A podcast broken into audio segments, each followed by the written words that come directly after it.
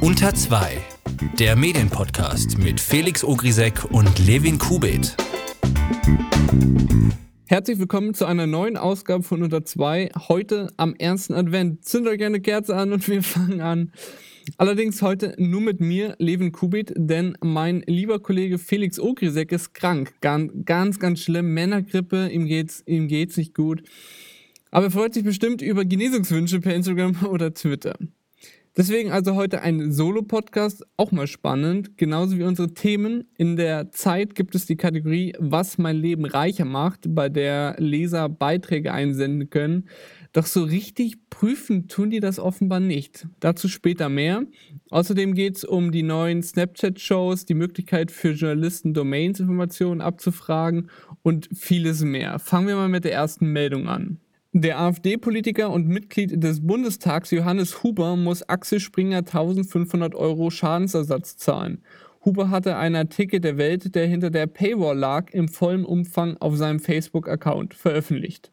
Journalisten können wieder Auskünfte über Domains anfordern. Dies war seit dem Inkrafttreten der Datenschutzgrundverordnung kurz DSGVO nicht mehr möglich, da die Domain-Registrierungsstellen dies aus rechtlichen Gründen nicht mehr anbieten konnten. Informationen über Domains, wie zum Beispiel wer der Inhaber der Domain ist oder wann sie erstellt wurde, ist aber für die journalistische Arbeit wichtig, da Journalisten so an Hinweisen zu den Hintergründen von dubiosen Webseiten gelangen können. Netzwerk Recherche und der Deutsche Journalistenverband haben mit der zentralen Registrierungsstelle aller Domains mit der deutschen Länderkennung.de Gespräche geführt und eine Lösung gefunden. Journalisten können nun von DENIC die Informationen anfragen, sofern ein journalistisches Interesse verfolgt wird, dass die Interessen am Schutz personenbezogener Daten des jeweiligen Domaininhabers überwiegt, so schreibt es Netzwerk Recherche in ihrem Newsletter. Man solle sich mit einer Journalistenbescheinigung wie zum Beispiel dem Presseausweis bei DENIC melden und gleichzeitig das Thema der Recherche benennen. Hier sieht Netzwerk Recherche und der DJV aber ein Problem, da dies als Eingriff in die Pressefreiheit gewertet werden könne. DENIC hat deswegen reagiert und es soll nach dem Grundsatzverfahren werden, so wenige Angaben von den Journalisten wie möglich zu machen, aber so viel wie nötig. Snapchat erweitert seine Kooperation mit deutschen Medienunternehmen und rollt nun auch hierzulande Snapchat-Shows aus. Neben den Discover-Ausgaben von Spiegel Online, Bild, Wise und Sky Sport gibt es nun Shows unter anderem von Luke die Woche und ich, von Promiflash, von Bild und von den Jugendportalen von Spiegel Online und Zeit Online, also Bento und Z. Gekennzeichnet sind die Shows im Snapchat Discover-Bereich mit einem auf weißem Hintergrund gezeichneten Schriftzug wie Neushow oder Neufolge. Worauf ich diese Woche aufmerksam geworden bin, ist Journalismus, der durch einzelne Initiativen, Organisationen oder Firmen unterstützt wird. Der SZ-Journalist Dirk von Gehlen hat darüber auf seinem Blog geschrieben, was ich selbstverständlich in den Shownotes verlinke. Es handelt sich dabei um Recherchen von Vox, dem New Yorker und dem Guardian, die alle eine Gemeinsamkeit haben, nämlich dass sie supported by oder made possible by von jemandem sind. Das sind in den drei Fällen, die Dirk von Gehlen äh, nennt, die Rockefeller Foundation, Tiffany Co. und die Ford Foundation. Ich habe mich, nachdem ich das gelesen habe, gefragt, ob nach so einer Unterstützung noch unabhängiger Journalismus gemacht werden kann. Denn so richtig unabhängig ist man ja nicht, wenn eine spezielle Geschichte finanziell unterstützt wird. Felix hatte gestern, als es ihm noch besser ging, in den Raum geworfen, dass er es interessant fände, wenn Einzelpersonen, also nicht Firmen, sondern tatsächlich Einzelpersonen, äh, einzelne Recherchen im Vorfeld unterstützen könnten. Aber die Überlegung ist eigentlich obsolet, da kein Medium das Thema einer investigativen Recherche offenlegen würde und dafür Geld sammeln würde, denn damit einhergehend ja auch alle Mitbewerber und das Recherche betreffende Objekt davon mit äh, Wind bekommen würden. Haben wir also mal in nächster Zeit ein Auge auf Supported by Schriftzüge unter Artikeln. Kommen wir nun zu einer doch in letzter Zeit unregelmäßig gewordenen Kategorie dieses Podcasts, nämlich dem Fail der Woche. Diese Woche haben wir auch gleich drei. Da gibt es einmal die Deutsche Welle, die auf ihrem Account Deutsche Welle Deutsch lernen folgenden Satz mit Einsatzmöglichkeiten getwittert hat. Ich würde gern zurück in zu oder nach mein Heimatland gehen. Ein höchst geschmackloser Zug der Deutschen Welle, die ja nicht durch den Rundfunkbeitrag finanziert wird, sondern durch einen Zuschuss aus Steuergeldern aus dem Bundeshaushalt über den Beauftragten der Bundesregierung für Kultur und Medien. Der nächste Fehl kommt aus der Bild-Zeitung. Die hat nämlich mh, hm, äh, getitelt: Wird Entführer freigesprochen? So, also das, der Angeklagte in dem Wirt-Prozess wurde freigesprochen. Dann ist er ja kein Entführer mehr, weil er ja freigesprochen ist? Hm, blöd. Hat die Bild dann auch irgendwann gemerkt und äh, korrigiert. Der nächste Fail kommt vom Wall Street Journal. Die haben einen Artikel über das ähm, gecancelte Treffen von US-Präsident Donald Trump und dem russischen Präsidenten Wladimir Putin geschrieben. Und naja, sie mussten dann etwas korrigieren, äh, korrigieren was ja, von, von Relevanz war, nämlich sie haben wohl in einer vorherigen Version des Artikels äh, Mr. Putin äh, misidentified. Also ihm war wohl nicht ganz klar, dass Wladimir Putin der Präsident von Russland ist. So, das waren also die drei Fails der Woche.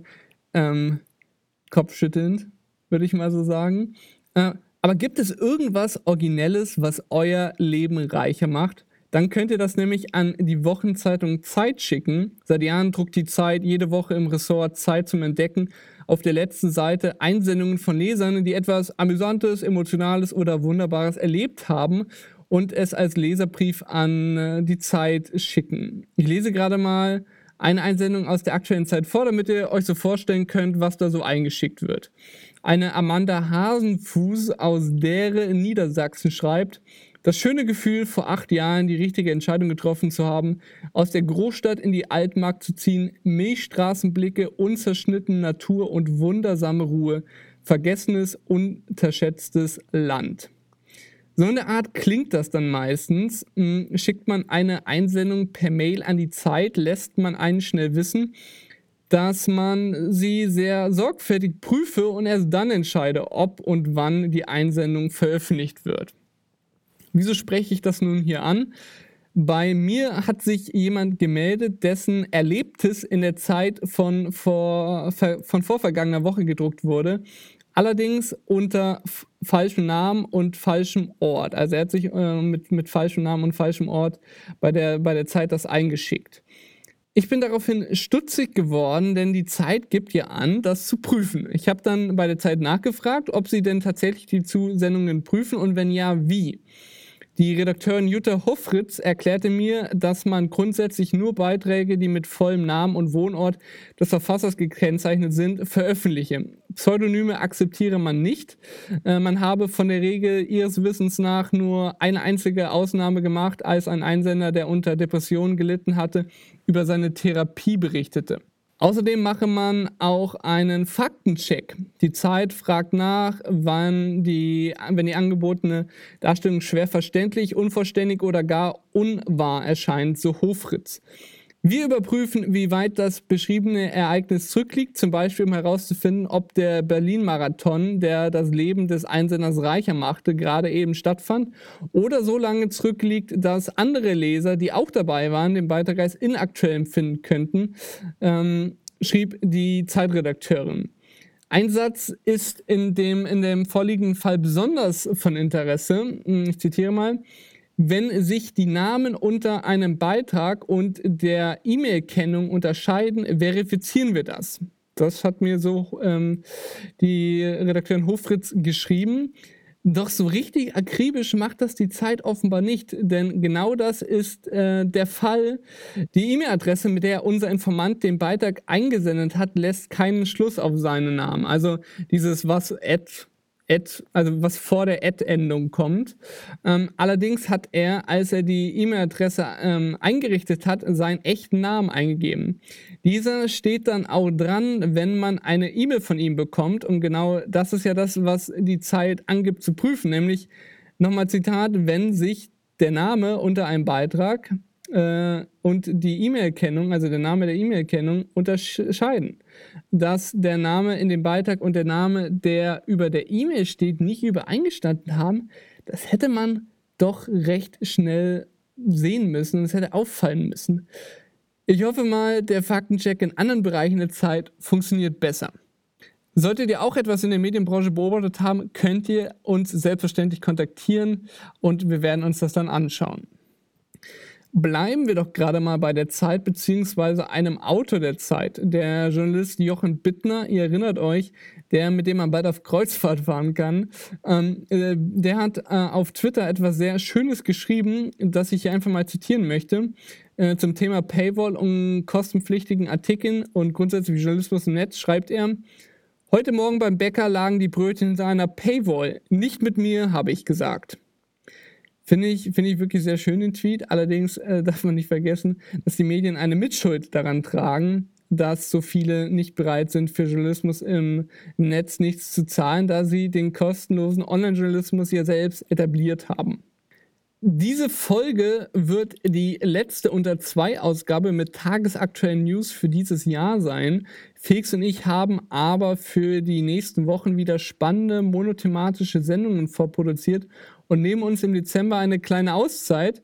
Kurzer Sneak Peek, was euch erwartet. Wir werden mit einem Gast über unseren Medienkonsum sprechen. Es wird um Podcasts gehen und es wird wahrscheinlich ein Interview noch geben.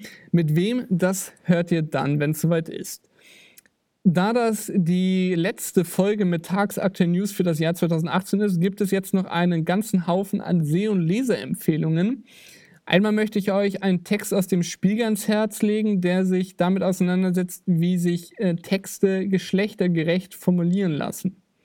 Dann hat die SZ einen lesenswerten Text über Straßenmagazine geschrieben, die vielen Leuten das Leben zumindest etwas erträglicher machen. Jedoch bricht die Auflage der Hefte ein und die Straßenmagazine stehen vor einem Online-Print-Problem, das sich schwer lösen lässt, wenn die Verkäufer sie verteilen und verkaufen sollen. Die dritte Leseempfehlung ist der Facebook-Medienreport von Dart-Journalist Jens Schröder bei Media. Schröder hat sich 1500 Facebook-Seiten deutscher Medien mit Blick auf die Auswirkungen der Änderungen des Facebook-Algorithmus angeschaut. Alle drei Leseempfehlungen findet ihr natürlich in den Show Notes. Kommen wir zu drei wirklich sehenswerten Videos. Den Anfang macht die Festrede von dem ORF-Anchor und ZIP2-Moderator Armin Wolf bei der Verleihung des Otto Brenner Preises. Armin Wolf spricht über die Krise des Journalismus und damit einhergehend die Krise der Demokratie.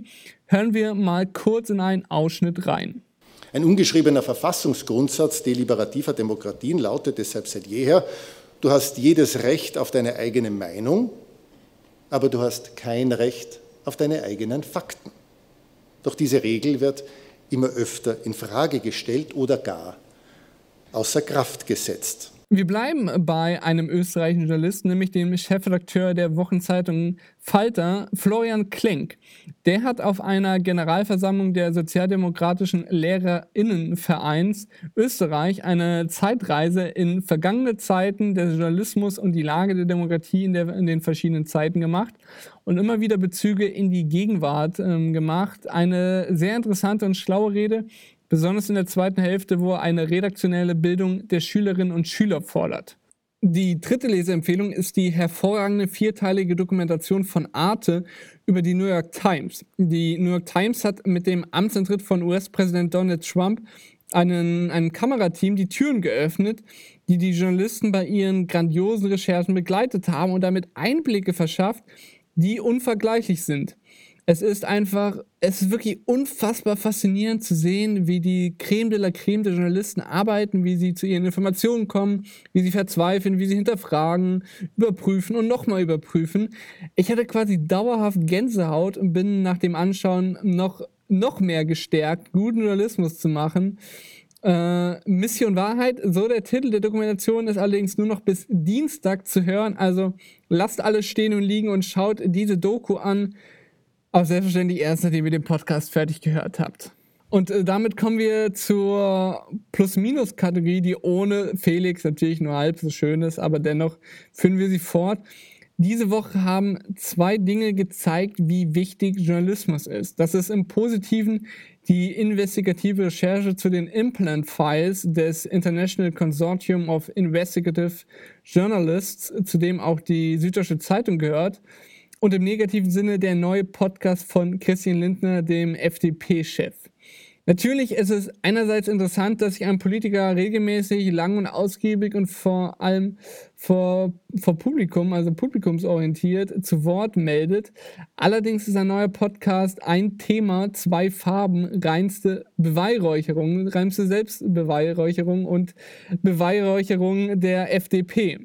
Lustig ist auch der Titel, also ein Thema, zwei Fragen, denn äh, sein erster Gast ist der Unternehmer Frank Thelen, der, wenn nicht eher, recht nah am FDP-Klientel ist. Äh, Namensänderungsvorschlag für die erste Folge.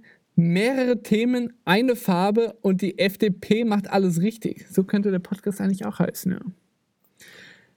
In den nächsten Ausgaben sollen allerdings kontroversere Gäste kommen, unter anderem der Fraktionsvorsitzende der Linken, Dietmar Bartsch, und die Wirtschaftswoche-Herausgeberin Miriam Meckel. Ähm, also kann nur ein bisschen kontroverser und äh, spannender werden. Äh, Lindner hatte seinen Podcast auch mit der erste Politiker mit eigenem Podcast beschrieben. Da hat er wohl Christopher Lauer und äh, Angela Merkel vergessen. Ne? Ja, mai. Ir irrelevant, oder? Eine Sache möchte ich jetzt noch zum Schluss ansprechen. Äh, das Anfang dieses Jahres gestartete Schweizer Online-Medium Republik geht bald ins zweite Jahr und sucht wieder Abonnenten. Das zweite Jahr bei solchen mitgliederfinanzierten Plattformen ist ja immer etwas kritisch, da sich hier zeigt, wie, viel, wie viele das Projekt jetzt immer noch gut finden. Viele sind äh, danach gescheitert oder mussten deutlich zurücktreten. Wie das beim Republik-Magazin sein wird, wenn wir bald wissen. Ich habe die Republik seit dem Start abonniert und habe insgesamt in einem Jahr vielleicht ja, drei Artikel gelesen. Wie ein äh, Republik-Mitarbeiter mir auf Twitter schrieb, äh, sei ich damit nicht der Einzige. Das nenne ich jetzt mal nicht die besten Ausgangsbedingungen. Ich bin gespannt. Ich wünsche euch auf jeden Fall einen guten Start in die morgen startende Woche. Hoffe, dass euch dieser Solo-Podcast gefallen hat. Ihr könnt mir gerne auf Twitter oder Instagram at levenkubit äh, Feedback geben, mir schreiben, äh, Anregungen und hoffe auch, dass euch die monothematischen Podcasts und Gespräche in den nächsten Wochen gefallen werden. Von Fix und mir werdet ihr sonst auch über Twitter und Instagram mit tagsaktuellen Dingen versorgt, also schaut mal rüber, falls ihr uns noch nicht folgt. Ein schöner ersten Advent euch und bis bald. Tschüss, schöne Woche.